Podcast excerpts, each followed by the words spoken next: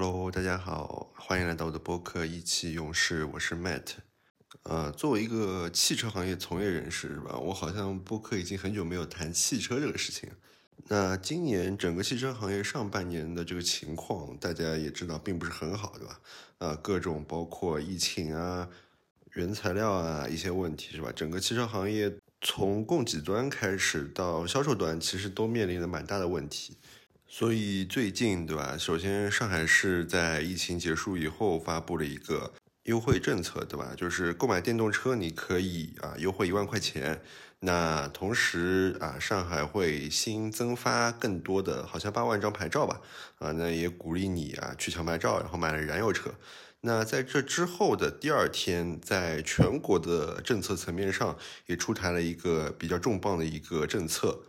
就是对于这些汽车啊，它的购置税，对吧？直接进行减半了。那很多的车企响应这个号召，其实啊，有很多在购置税减半的基础上，会带给消费者更多的优惠。再加上啊，本身各地对于这个消费的促进的这个需求。啊，所以还会出台更多的额外的一些优惠，那对于消费者来说肯定是件非常好的事情。也就是说，在今年下半年你购入辆汽车的话，是一个非常好的时机。所以这期节目，对吧？我就来聊一聊啊，怎么去选购一款啊适合你的车啊。那也希望，对吧？为这个复工复产，包括为这个汽车行业，对吧？重新复苏啊，做出自己的一点点小的努力，好吧？大家去买车吧，去买不被定义的车。那首先我来说说，呃，为什么我们需要一辆车，对吧？就我其实也是很晚考的驾照。然后开车也是蛮晚的，基本上是工作了两三年以后才开始开车的，也就是前几年的事情。那我之前刚进公司的时候啊，就有同事来说：“哎，你快点学车啊，然后买辆车。”啊，我那时候就会跟他讨论说：“我觉得地铁上下班很方便啊，对吧？整个公共交通都很发达，我想去哪里就可以去哪里。”那我那个同事，对吧，也是我很好的兄弟啊。那时候他讲话就很夸张，他说：“你相信我，对吧？你买了一辆车以后。”它会极大的拓宽你的整个生活的边界，呃，你的生活的这个活动的区域啊会被极大的扩展，你会看到更多的你之前看不到的东西，啊，听着非常有诱惑力啊。但当年我觉得是不是有点扯啊这件事情？呃，我觉得好像公共交通能带我去任何地方啊，或者说我打车也可以。但当我真正啊自己开始开车了以后啊，我大致能理解他说的这是一种什么意思。就有了车以后，你的整个啊行动会变得比较自由。首先，我们不用去等待，对吧？这个公共交通的这个时间，然后你有时候晚上晚了一点，可能十一点，那这时候地铁就没有了，对吧？那你可能如果你开车的话，其实多晚你都可以啊开车再回来。那像我这样子，周末可能有时候回我爸爸妈妈那边去吃饭的，对吧？那有时候可以待得晚一点，啊，不用说啊火急火燎的，什么九点钟就一定要出发了，对吧？乘地铁再回来，而且路上也节约了很多时间，对吧？我可能从市区乘个地铁啊，回郊区的时候可能要一个半小时，对吧？还要走路啊，还要怎么样子啊？但是我开车的话，可能啊四十五分钟左右，晚上又不堵，对吧？十一点的时候啊，马路上也没人，高架上也没人，那就开得很快，那可就能到家了。那另外一个就是说啊，有了车以后，对吧？你会去到很多你原来坐公共交通啊不会去的地方，因为有很多地方它是离公交站啊、离这种啊地铁站特别远的，所以你有时候去查这个去那个地方，你会发现啊，我需要换几部地铁，然后再走多少时间路，对吧？那非常麻烦。那你可能就打消了这个念头，但可能那些地方有一些蛮好玩的东西。那开车你就不会有这个烦恼，反正你就跟着导航开到那边，对吧？找个地方停车就可以了。啊，那当然啊，开车也有它的一些小问题，对吧？就是你想在上海，有时候在某些地方停车真的非常难，对吧？你车位也没有，有时候还要路边侧方停车啊，这是我最害怕的东西。但是确实啊，啊，车辆带给我们这个便利性还是非常高的。尤其是像我这样有点社恐的，是吧？然后感觉车辆还是给了我很大的一个自由啊，包括像打车其实很麻烦，你还要关注是不是有车，对吧？你上车还要啊跟司机交谈去哪里，所以我觉得啊，你有了辆车以后，你的生活的习惯和一些方式其实会被影响的，你可能会有一种更新的啊生活方式。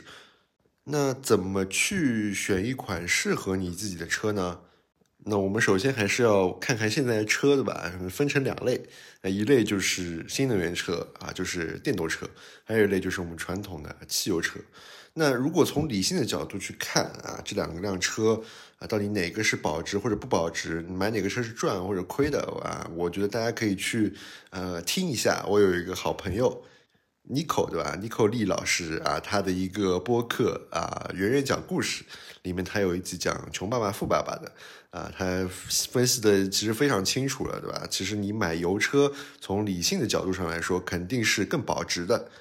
那除了这个从价值层面理性的去分析啊，哪个更值的这样一个角度以外，我觉得我们还可以去考虑一下，就是说这个场景对吧？这个哪种车适合你自己的一个出行的场景？那我个人的观点啊，我觉得如果这是你的第一辆车的话，而且如果你的城市没有这个限牌的这个压力啊，你的牌照不像上海和北京一样要拍的话，呃，我个人还是建议你第一辆车买一辆油车。那就像我前面说的是吧，就有了车以后呢，它其实是会拓宽你的生活场景的，啊，去改变影响你的一些生活方式的。那有人肯定会问，对吧？那我的生活场景就只是在市区里代代步啊，上下班，对吧？走一走，我觉得电动车是不是就够了，对吧？反正它也有比较好的续航，我回家以后充上电就可以了。但是啊，如果你有这样的想法的话，你买一辆电车，它就其实就会局限啊你的这个整个出行的习惯和场景。因为如果你真的要去开电车出市出省，对吧？去做一个短途游的话，那电车就会有点麻烦了。当然，现在高速上，对吧？这种服务站里面的这些充电设备啊，都是有很多的。但相较来说，啊，其实短途游啊，这种周边游啊，驾车自驾游，其实用电车的话还是没有那么方便。所以，为了让你的生活有更多的可能性，是吧？我倒建议第一辆车还是可以选择油车。当然，像上海这种城市、北京这种城市本身。呃，拍牌照就已经是件非常艰难的事情了，那就没有办法去考虑这个问题了，那只能去买一辆电动车。那如果你家里本身已经有一辆呃燃油车了，那我建议你第二辆车倒真的可以买辆电动车去尝试一下，因为电动车和燃油车相比，它的使用体验啊其实是完全不一样，有我们前面说的一些啊缺点，对吧？比如说你这个充电很麻烦，但也有它一些燃油车没有的优点，比如说它的维修保养很方便。包括像是疫情期间，对吧？很多呃汽油车因为长时间停了，然后电瓶亏电了，呃，导致了你这个车发动不起来。那电车是完全没有这样子的烦恼的。那在整个一个啊新能源的大背景下啊，我倒建议现在二零二二年嘛，你可以买一辆啊价格不是那么贵的电动车去感受一下啊电动车的使用体验到底是怎么样子的。那其实也是一种啊拓宽你这个生活可能性的啊一种方式。那你对比下来发现，哎，你是不是更喜欢电动车的这种使用体验，还是更喜欢燃油车使用体验？那么到二零二四年，我们说的可能是一个电动车的这个整个行业形态啊发展趋势，然后包括啊竞争格局比较稳定的时候，那你可以再去选购你的第二辆车，对吧？如果你真的喜欢电动车的话，那第二个原则，我觉得购车的时候，呃，我们要有一个成熟化的概念。那这个是什么意思呢？一方面啊，我们要找一个已经比较成熟的车型，就是这个车型对吧？可能已经推出十年了啊，不断的在更新换代，但一直是叫这个车型名字，或者是这个车型对吧？它的市场保有量非常的高，可能每年都要卖出去啊一二十万辆啊这种量级的这样子的车。那对我们普通消费者来说啊，这种比较成熟的车型啊，其实是更值得去选择的。呃为什么呢？对吧？因为像这种车，它因为市场保有量特别高，所以它的整个维修的成本是比较低的，对吧？那市场上因为这个车保有量高，所以有更多的人愿意去做它这辆车的配件啊，或者官方它的配件数量也会比较多一点。那你比如说车真的碰到一些什么问题了，你去途虎也好啊，去四 S 店也好，它能很快的把你车修好。而且相较来说，这个价格比较低，不像如果你这个车可能是全进口的，对吧？那你可能这个零件还要从国外再运回来，那相较来说，它的时间成本、它的本身的零件成本都是很贵的。所以，如果你是一个比较怕麻烦的人的话，我倒建议你去找一些比较成熟的车型，去购买这些车啊，你会省去非常多的麻烦。而且你真的碰到什么问题，对吧？在呃百度上面会有非常多的人可能会跟你碰到同样的问题，你能很轻松的找到解决的方案。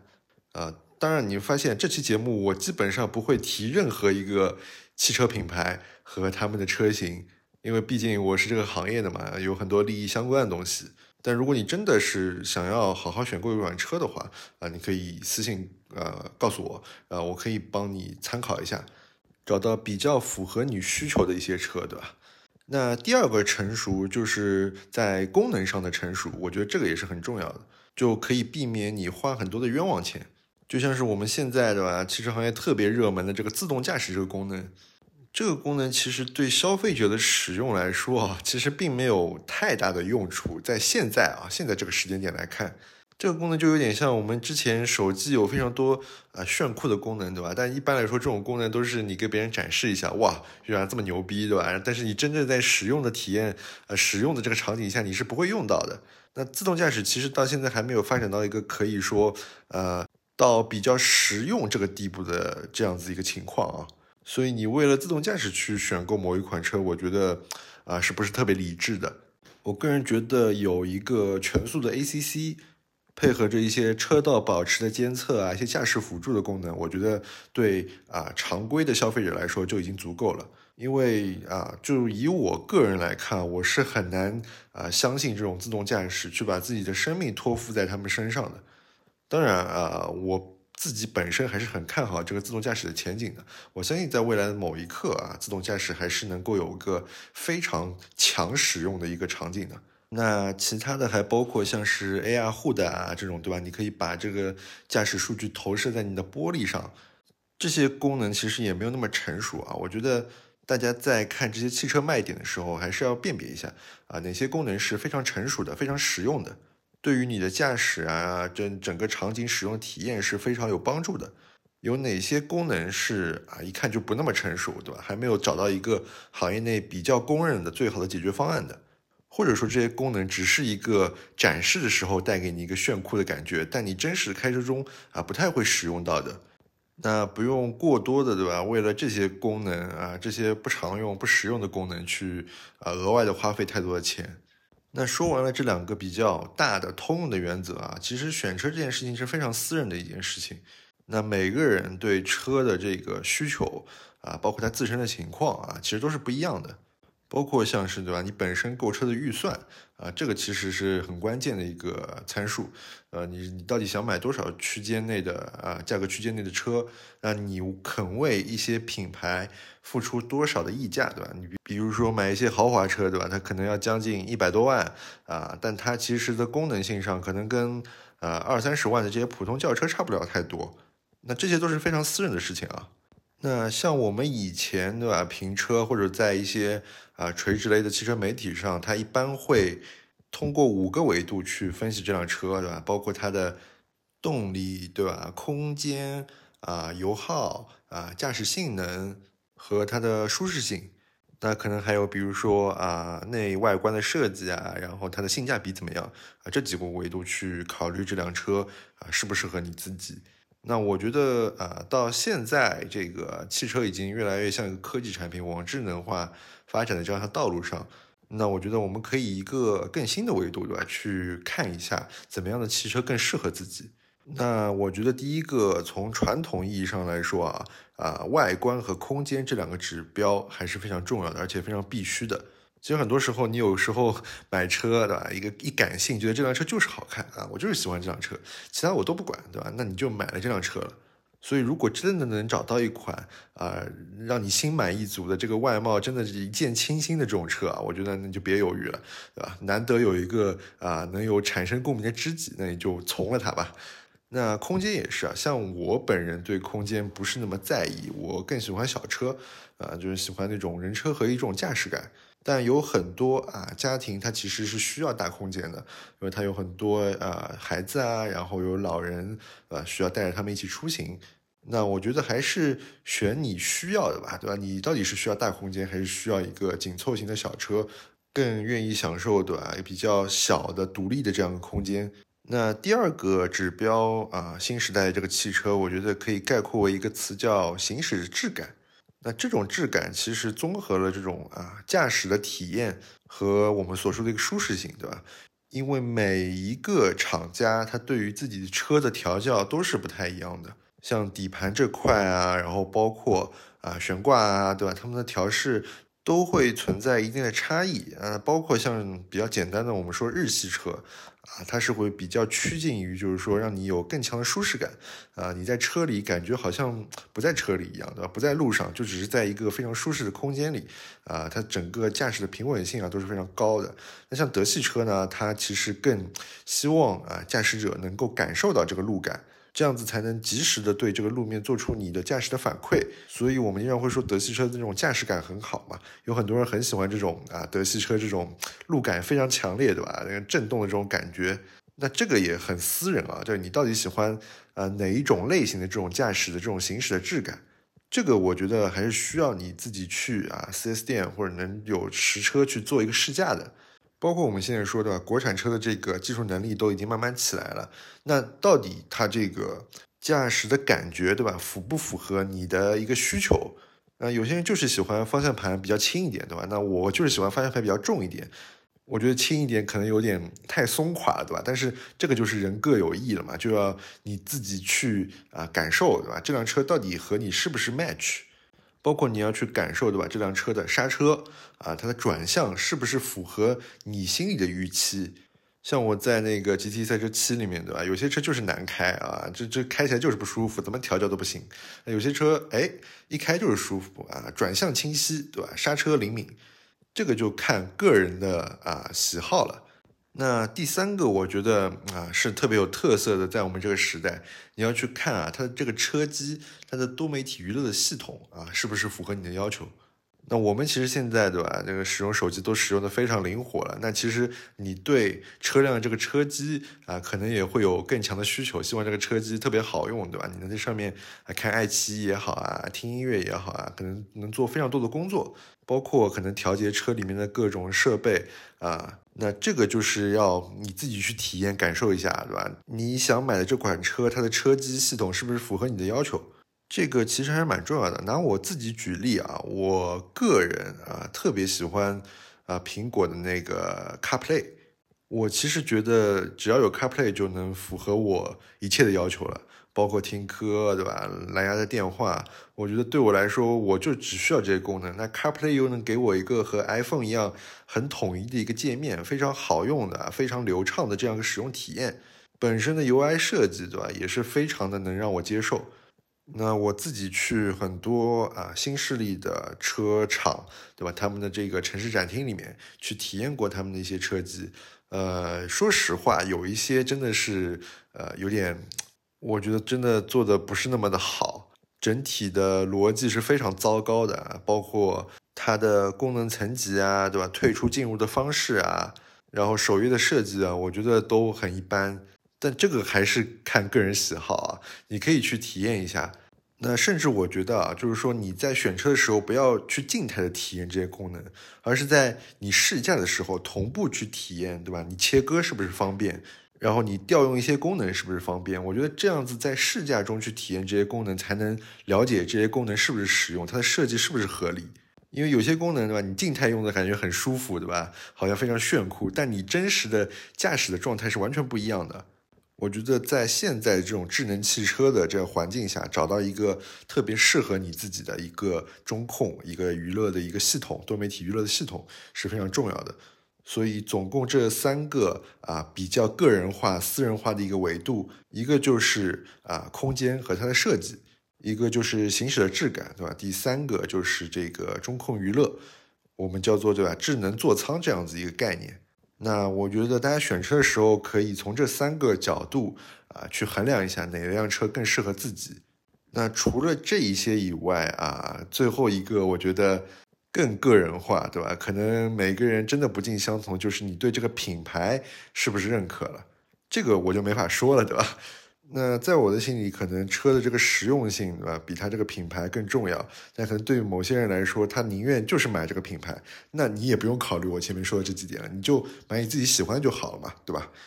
好吧，以上就是我对于现在对吧，二零二二年下半年啊，大家购车的一些小的建议啊，可以做一些小的参考。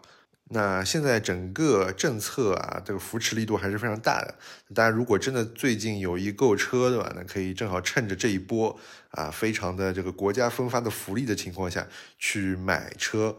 那如果你确实希望有一些具体的咨询的话，你可以私信给我，或者直接留言评论，对吧？你对哪款车比较感兴趣？它的优缺点是什么？我可以给你做一个比较简单的解答，好吧？以上就是这一期的意气用事。那这一期的一些意见啊，这是我私人的一些选车的观点啊，不不代表其他人任何人的意见，好吧？那感谢大家收听啊，我们下期再见，拜拜。